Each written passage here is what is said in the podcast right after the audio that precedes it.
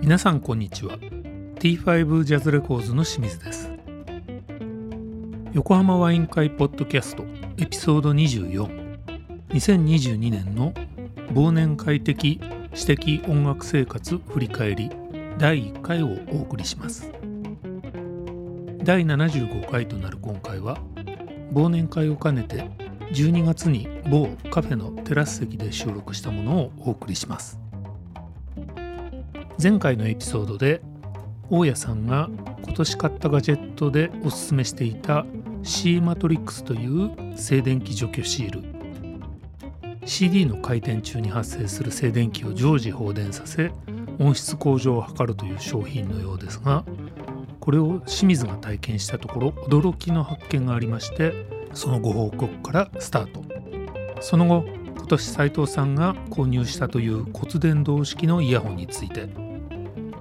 骨伝導方式という斬新な商品ですがどんな使い方が合っているのか3人で語り合います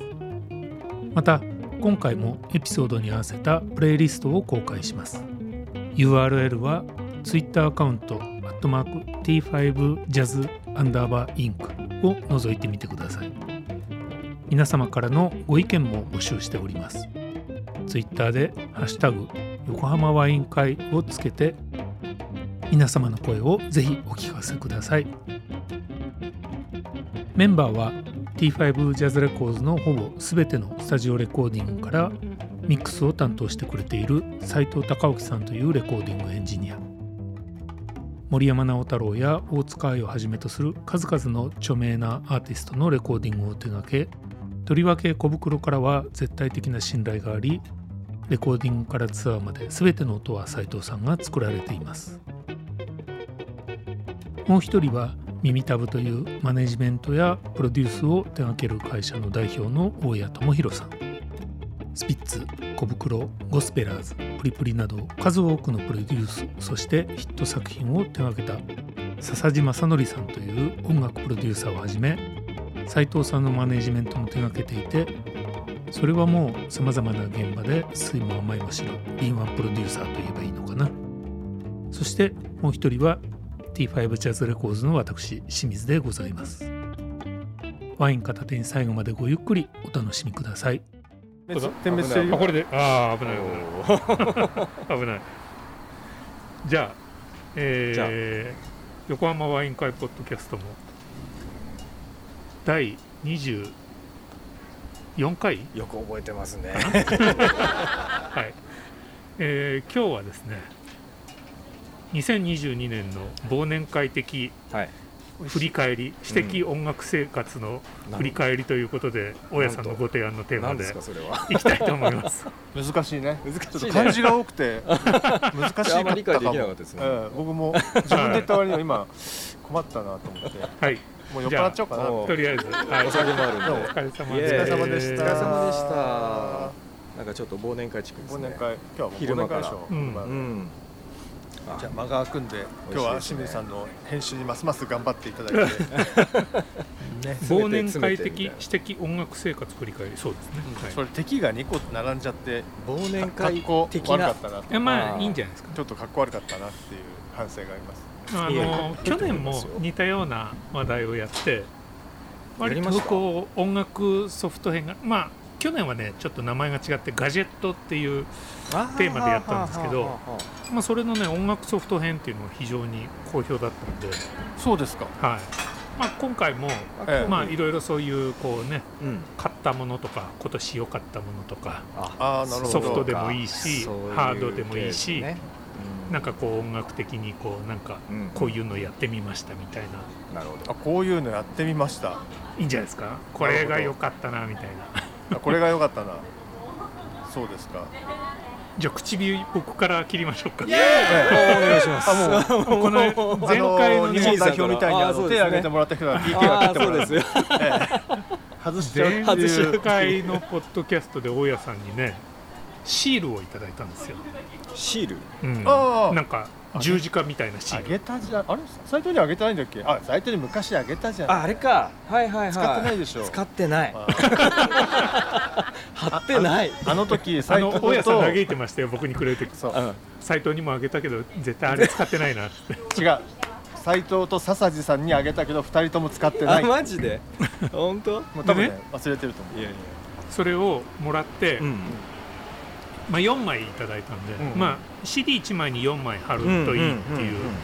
のだったんでそれをねどれに貼ろうか悩んで、はいほら一回貼っちゃうと、えもうえ剥がせないじゃないですか、もうちょっと大変じゃないですかそうもなうんですよ使えないかもしれないしそうですよねでいろいろ悩んだ後に、うんちょっとホームページとかももう一回見て、はいその金井製作所さんうですそうかですねねでえーブレーキを作っているうん見たらなんかね黒いうんカーボンの紙に貼って、それを CD の上に載せてそれでも効果がありますって書いて あったんですよでなんかその黒いカーボンのやつがすっかり忘れてたんだけど、え僕持ってたんですよ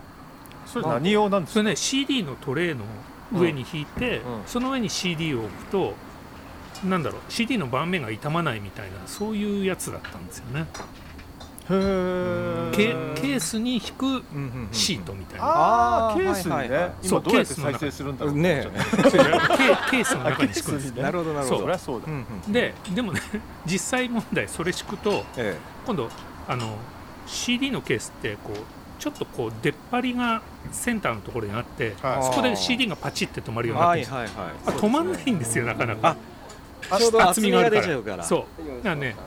あーあそんなに熱いもの使えねえなと思っえてえずーっと遊んでたあーはーはーはーですけど思い出したんですねあこれだと思ってそれに貼ってうんでその聞いてみる CD の上に乗っけて、まあ、ホームページには自己責任でって書いてあってあはいちょっとビクビクしてたんですけど、ああでもね一応それで鳴って、あなんだいいじゃんでもなんだろうこうね剥がして鳴らしてで貼って鳴らしてみたいなのをね何枚か繰り返してうんあなんかいい気がするけどまあなんかどこまで変わってるかちょっとよくわかんないなーっていうのをうん何作品か繰り返したんですよほうほうほでその中で1枚うちょっと古い録音のがあってうんクインシー・ジョーンズのあのボサノバはいビッグバンドボサノバってやつはいはい古いやつえねあれにやったらあれちょっと滑ってるって思ってまあ、要はなんかこう CD の上に載せるじゃないですえかはいはいでその上からこう押さえるから、うんもう CD の盤と、その上の黒いやつが滑ってると思ったんですようんでちょっと音がよれて聞こえるなと思っておおへでもう一回外して聞いたら、なんと実際の音がよれてたえつまりそれを貼ることによってそのよれがすごいはっきり分かるようになっちゃったっていうーあああそうーなやっんぱだねやっぱ静電気をあ除ちょ去っしてるかとらでびっすよくりしましたねあれへえ効果ありますよ全然気がつかなかったそんなのぜすごいマスターがよれてるんですよねへえそれえ CD にしたことによってよれてんのそれかもうアナログだからってこと多か分アナログでよれてるんだよなアナログだからもうよれててうんそうかそうかそれが CD それが化されて CD 化されてちょっとこう解像度が悪いからうん気がつかないっそうていうひ解像現度象が上が がって気づいてしまったとそうあーすごいですねすごいですねいやびっくりしましたあれあはららまあそれなんかでも知らない方が良かったそうそうそうそうなんですよ好 ちょきっとなそれも好よきしな悪人しのかなないんか嫌なとこ見ちゃっそうだ ねたなみたいなさ見えすぎちゃったあなれ眼鏡ね変えない方が良かったかもみたいなねそれに近いかもしれないえうんそういうことですなるほどなるほどいいですだねからもらっていいですかえーじゃあちょっと貼ってみようかなもうこれぜひねあのでもあれ直接貼っちゃうとねそのうん一枚しかまあまあ効果そう感じられそないうなんですかよらでもね直接貼る場合は、うんまああれねあアルミなんすいで剥がすとやっぱ曲がっちゃってね次貼る時あんまりか、うんうんうんあの良くないんだけど、うん直接貼るとぜひ1枚2枚3枚4枚足していくとねなるほどそうなの一そんなに変わいるや変わりますよおえマージ一枚ずつ変わる1枚の時はうね、ん俺はだよ、うん俺はね1枚の時はね、うんうん、変わったかなうん変わんないかなっていう感じだあっーたほんのりだったうんほんのり、うん2枚であ、うんこれは3枚、おすげえ変わったじゃんあー4枚半分以上あーそうなんでだもしそかこしたでら完成さ5れ枚る6枚って貼ってくといいのかもしれないけどちょっともったいなかった回んなくなりそうだけどそうねそうそうそうあの重量も結構ありそうなんで、ねあのものにもよると思うんですよそんな効果あるんですかちょっとびっくりりしましたねあれにはは良くないって言ってましたからねあのスロット式の CD プレイヤーがあれ絶対怖良いくないでですしょうねね引っかかっちゃうと思って、うん出てくるときに、引っかかる気がすうる、んだからそれにはよくないあれ面白いでしょ1800円ぐらいですからねで1500円って書いて1500あ円るかうんでなん結構入ってるでしょ毎そう月そうそうそあれ遊べますよ、うねまあ、あれ遊んでること自体がかなりちょっとおかしな感じもし ないのでまあそたこはださあておれきですねなんかえ表面が塗装してないとダメみたいなこと書いてあるんですねああれ不思議なえどうへーいうことなんだろうと思ったんだけなんででしょうね傷んじゃうのかどだかななんだらろうなんかほらものによってはね、銀盤のままで文字だけ書いてあるやつとかあるじゃないですかあありますね多分ああいうのは効果がないってことですよねなんでしょうねあなんででしょうねなんででしょうねよくわかんないえーえーそれはちょっとあのブログも書いてるんで金井製作所の社長さん本当ちょ 直メールしてみるといいんじゃない直メールで結構面白いですよあ本当、うんやっぱこういう人がこういう世界に入ってくるんだなっていうねえ会社自体はどこに会社ですかあ埼玉だったかな埼玉うんあ割と近場だったような大家さんはそこから記憶直で買ったんですかがいやアマゾンに一応ちょあのほらマーケットプレイスみたいなのあが出てるんあですね出品されてるんですあとね買うのあ今ね買えるのアマゾンとディス、えっと、オーディオユニオンあだけって書いてあるんだけど、うん僕が送ってもらった商品にはあのあの直接予約も受け付けますって書いてある直買いもできるらしいですあなんか100セット以上とかなんか大量購入の場合って書いてありませんでしたああ本当に書いてあったホームページにはねあじゃわあかんないそうなのかもしれない僕がね書いてあったのはあっちだねあのインシュレーターの方ですねああインシュレーターかインシュレーターねなかなか買えなかったんですよそのそうすぐ売り切れちゃうのアマゾンとかだマジっすと人気ですねうんへーだから空き時間使ってやってるとかそういう系なのかそうだったら直接あの予約していただければ、うんあのできたらすぐ送りますんへで、えあもうめちゃくちゃい有名なんですかもうそう全いうオーディオファイルの方に は然わからないへー大家さんはどこで見つけてきたんですあか僕ねはえ本そ当れに多よく分ね見つ田けま中すね久志さんのあ知ーり合いの田中久志さんのオーディオ評論家のなる彼ほどの記事だったんじゃないかうなーん彼の記事の最初はねその仮想アースの方だったんですよあああー僕なんはかはい仮想アースも出てましたでね粘土みたいなやつ、ええ粘土みたいなやつ水を入れてこうんうんねうんてで紙の箱に入れるって入いれうて安いやつを出してるわけですよへえそれのやつをやっててで、うんホームページ見たらそのインシュレーターが載ってて、うーへんえっつってまず驚いたのが、んまあ、常々それは感じてはいたんだけど、えあのーまあ、こういうインシュレーターなんで今日持ってこなかったんだけど、はいはいだけど、そんのチェロえうんの足を乗せると音が良くあそんな大きいんですかなるうんこんこんなこんなもんああ直径直3センチ3センチぐらい、ううん、なんかないみたいな、へえあれチェロをこう乗せるとね音が良くなるんだよマジですか、ううんんでもねなんか乗せた方がいいんじゃないかなって俺常々よく思ってたのはいはいあとあのやろうと思ってずっとやってないんだけど、あのタオックのオーディオボードに、うんあのボーカリスト乗せて歌とってる、なんか二重になってどうなるんだろうね そういうのね相殺しそうだけどね、どうなるんだろうなとどかうなるんだそうろうそうすごいやねってみたそれそれそれね思ったのうは、んあの五反田にね、うんあの多分斎藤を知っている、うんあのねな名前忘れちゃったんだけどねビジュアル系のドラマーの子がやってるスタジオがあってとってもいいスタジオで、ほうほうあのいいんですけど、うんちょっと床が緩いのよあーありがちですよね、うんでそこを撮るときにこれマイ要するにマイクスタンドをすごいいいやつ買ってるわけ、うんそうすると重いんですよ、うんうんうんそうすると結構めり込んでるわけ、あーはーはーはーそんななんだで それ相当ですこねれだったら、めり込んで まあ、めり込んでると言ったらあのちょっと表現が大胆すぎてまあちょっとカーブが分かるわけです怒っちゃねうかもしれないけどでもねそんな感じなのよなるほどでだからこれオーディオボード乗っけた方がいいんじゃないかあなーマイクスタンドをうね、んうん確かにと思った時に、うんうんあれこれもしかして歌の人もこれ乗っかって撮ったらもしかして声変わったりしていやでもあるかもね体ごとで一緒ね足ついてるんじゃないでも昔ありましたよなんかやっぱりうん、なんかそういう板の上に乗ってね、まあ、ボーカルのあるじゃないですか、はいはいはいはいああうのとかあの人が乗って、うんなんか撮るの流行ってましたあ本当一時期はいうわーでなんかもそうだよあれですもんねあのクイーンのえあの映画でもやってた「世界に捧ぐ」っていうえ、うんうんね「We Will Rock You」うんはっいてはういんそういう台の上にみんなで乗ってねあー足ドンドンあーはいはいはいはいはいーはいはいはいええあそうなんですあかそうなんだまあああれはわざとね、なるなりやすいやつそうですにねそうですね乗ってんでしょうけど、うんあれそうやって撮ってるのそうそうみたいあれだからさ映画ではそうやっ映て画で表もそうや現っしてましてましたたねあれほらうん二人でやったの覚えてるあ覚えてるよ CM でしょそう何 CM って CM でねうんそれっぽいやつを作ってくれって言われたことがあるんですよえええあウイル6みたいはいな、はいは何かはちょっと言わないことにしておくんですけうどで二人でんうんうんまあ改めて聞くわけですよいクイーンどんなだっどんうなんんそう思ったよりしょぼいんだよねそうなんですよああそうなんですよそうちょっとびっくりうんびっくりするぐらいだってあれイメージだとすごいドンドンバーンってなってる感じじゃないですかうんうんうんすごいしょぼいんですよ そ本う当にそう想なん像だ想像させるんでしょうね聞くう方もなんんねかこうあれだからだからそういう意味ではすごいよねすごいですよねうんうんびっくりしたもんあれうんと思ってえーこれじゃすぐできちゃうじゃんみたいなじゃあお 俺らも別にしょぼくていいんだみたいな感じでねそうそうそう撮り始めてそそううそうそうそうそうそしたら本当にしょぼかったっていうね えーまあなんかちょっとあのコンセプトには沿ってましたけどねまあそうね出てるタレントさんとか ねそうそうそう何そそうの最終的な取り音もしょぼかったってしょぼかこったです、かなりしょぼかったです面白かった面白かったよねかなりコミカルでよかったですコとミカルなレコー楽ディしンそうグでですすね、よそういう録音はね楽そしかったうですと突然アシスタントが立ち上がって、んブースに入って叩きに行くとかねおーそれをそれを見てたゲスゲストの方が方がすごいびっくりするっていうおー彼いきなりブースに入って叩き出したけどあれでいいのって俺に聞いてきましたから ねある人がかなり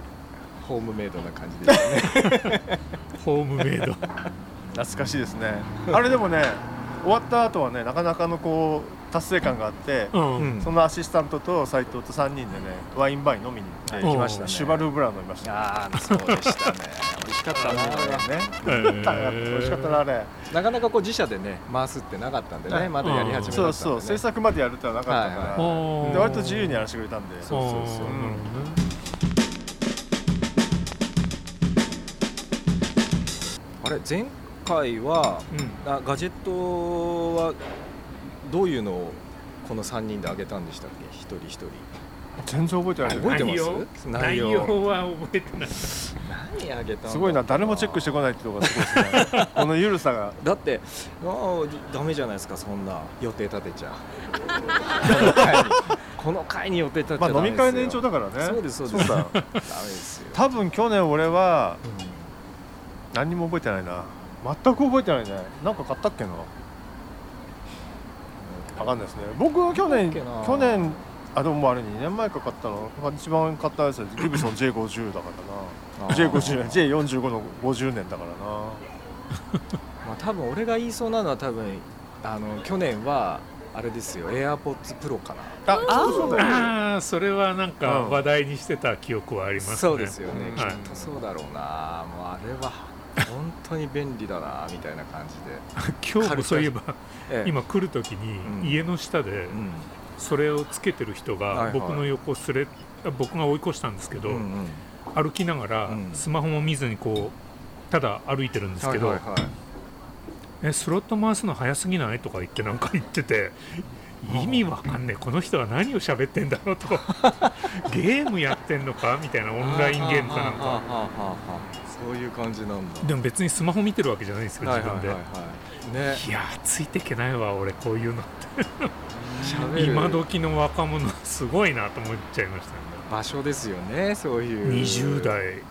半ばぐらいのやつだったけどど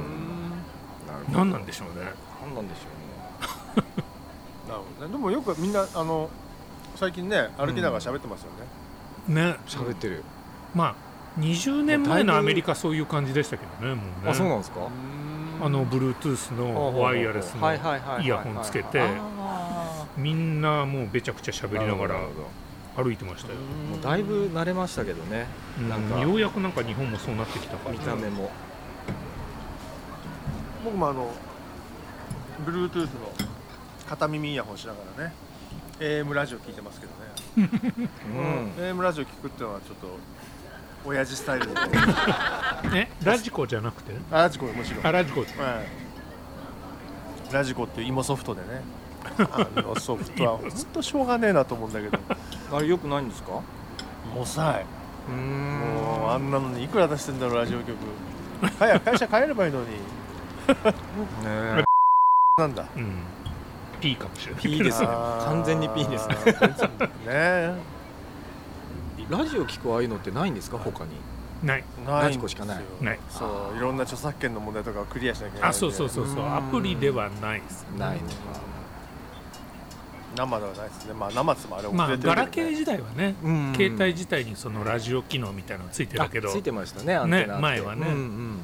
今はもうそれもなくなっちゃったでしょあーほとんうどんうん23年前かなあのフルマラソンとか練習するじゃないですかやっぱりこう距離伸ばしていくと、あーうんやっぱりこう30キロ35キロになるとうん3時間以上走んなきゃいけないでしょ、あちょっともう暇なんです よとにかく時間の戦いでなるほどそうもうラジコお世話になりましたけどねあー 当時はずーっと聞きながらやってたんですかうんなるほどねへ、ーラジオ聞きながら、まあなんでですかでもそれは余裕ですねいや余裕あの僕どっかに気持ちをそらさないとあそういうことそうなんですよ、そういう辛いこんとで僕はもうなんか苦しくてん、とてもそんなだって清水さん早いもんねペースがいやいやいやいやもうすごいですねなるほどとねてもなんかあとまあ僕の場合はね前にも言ったかもしれないけどうん耳の中でイヤホンが動くのが嫌でまあザそッうザなッんザでッってすそうなんですよあの音がねんもうどうしてもそうこなんうです耳障りでおそういった意味じゃ僕買いました今年そういえばあ何をえっとねアフターショックスショックスっていうね、うんあのメーカーの、うんあの Bluetooth イヤホンなんですけど、うん骨伝導のやつおあ軽いんですよへでー耳の前につけるあんですはけいど、はい耳の中に入れないよね入れないでそうで他には音は漏れずに、うん自分の中だけに聞こえるっていうへえでへーもまあいいですかあのああのスポーツにはいいですよ、へーうんめちゃくちゃ快適ですへーうんそうだそうだスポなーるほツにどはおすす骨め伝導にスポーツはいいんだいいですいいです骨伝導って僕も一回なんかヨドバシかなんかで視聴したけど、うんなんかこう聞こえ方が気持ち悪い感じがするっていうかあのね気にならないですか慣最れ初は慣れないですよあーやっぱりそうですすごくなろうだしですやよねっぱりそうなんか不思議な聞こえ方ですよねやっぱり不思議なね耳じゃないかそうそうらそうそうなんですよでも楽しむって感じではないんですけど ねもう僕なんかは紛らわす、聞ければいいかなみ た聞いなければいいかなみあたいーななるほどねジムなんかでもねああすごい確かにいい感じですねあれは、ううんん、ちょっと高いですけどでねでも今骨伝導のってよくこうやって僕うん、肩肩に引っ掛けるようなやつだったんだけど、うん、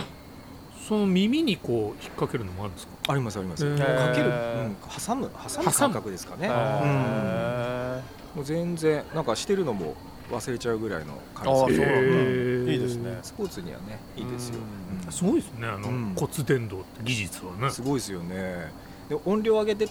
くと普通、うんあ温度の上げ低られる音とか、うんうん一応上げられるんですけどあの高音とかだんだん聞こえるじゃないですか聞こえてくるじゃないですかバーッとそれがないんですよ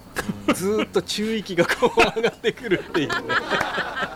前あの不思議なライブのモニターで使ってる人いたけどえねライブのモニター用に使あってきーええー、ー本たそんなのでモニターできんですかいや多分できなかったと思うあの説明されて使ってるよって言ったけど、うんうんうんツアあーツアーそうのです2日目ぐらいにはもう使ってなかったよ当ああ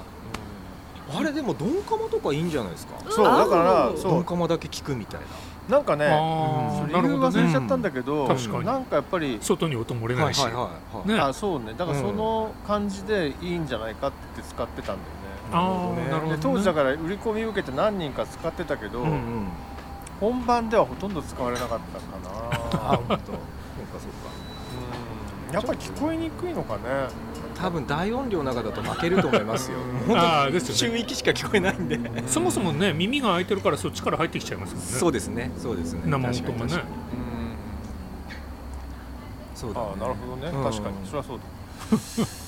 バンドとは合うけど、それどとみ耳栓してんのかなうなんだろう。その場合はバンドとはタイミング合うけど、跳ね返りの音がめちゃくちゃ遅れてくるって現象になっちゃ うのか。ビシってくるけどすげえのが来るぞすみ たいなごい。津波のようになんかそうそうそうそう。なんか遅れた音が入ってくるそれはやりにくいね。多分わかんないけど下がないとそダれメこかのもしれない間ね。大家さんが何かで言ってましたよね跳ね返りの音あああれだあ埼玉スーパーアリーナ、ねあー跳ね返りの音がすごかったっていいうじゃあ前あの位回置がねねとんでもないとこでちょっと いや楽しかったでさすせよてだからしまった。あ、そうですか。あその時も言ったけどあのあなるほどいろんなことが起きるんだなと思ってね勉強になりまし本当ステージのサイドでしたもんね。たうん花道のもう入り口というかであのほらあの演者がすごいちゃんとしてる人たちだからあ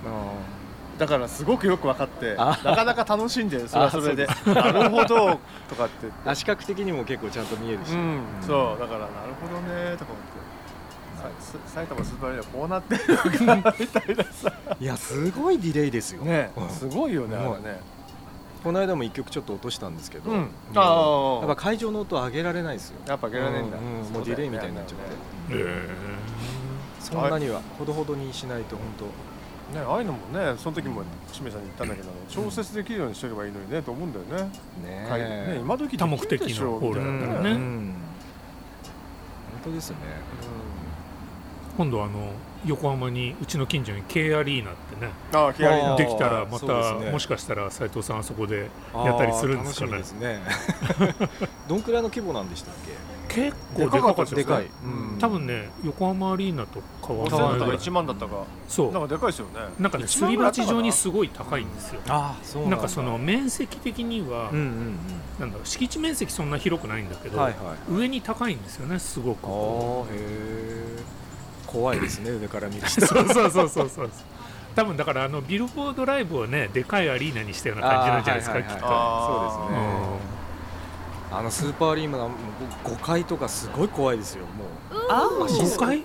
なんてあるんですか5階になるんですけど一番上から見るあとそんなとこあるんですそか、のバルコニーみたいなとこがあってへもう下見れないですよもう足すくんじゃってマジでこうそうそうそうそう見下ろす感じえ怖いですねー、えー、そうなんださらにすり鉢状だと怖そうですねすり鉢状怖いだろうねでも埼玉スーパーアリーナの5階は本当怖いんじゃないめちゃくちゃ怖いよでかいもんねうんほんと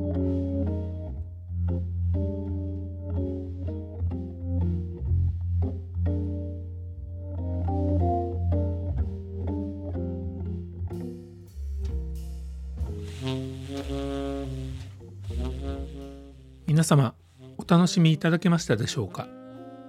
近いうちにエピソード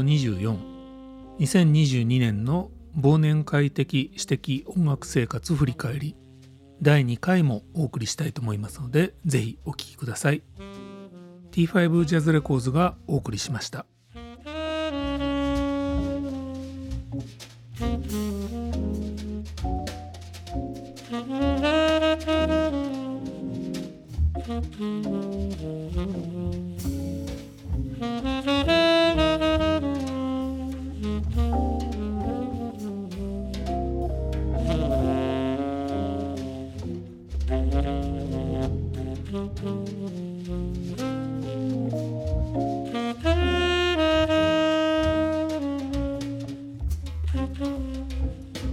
「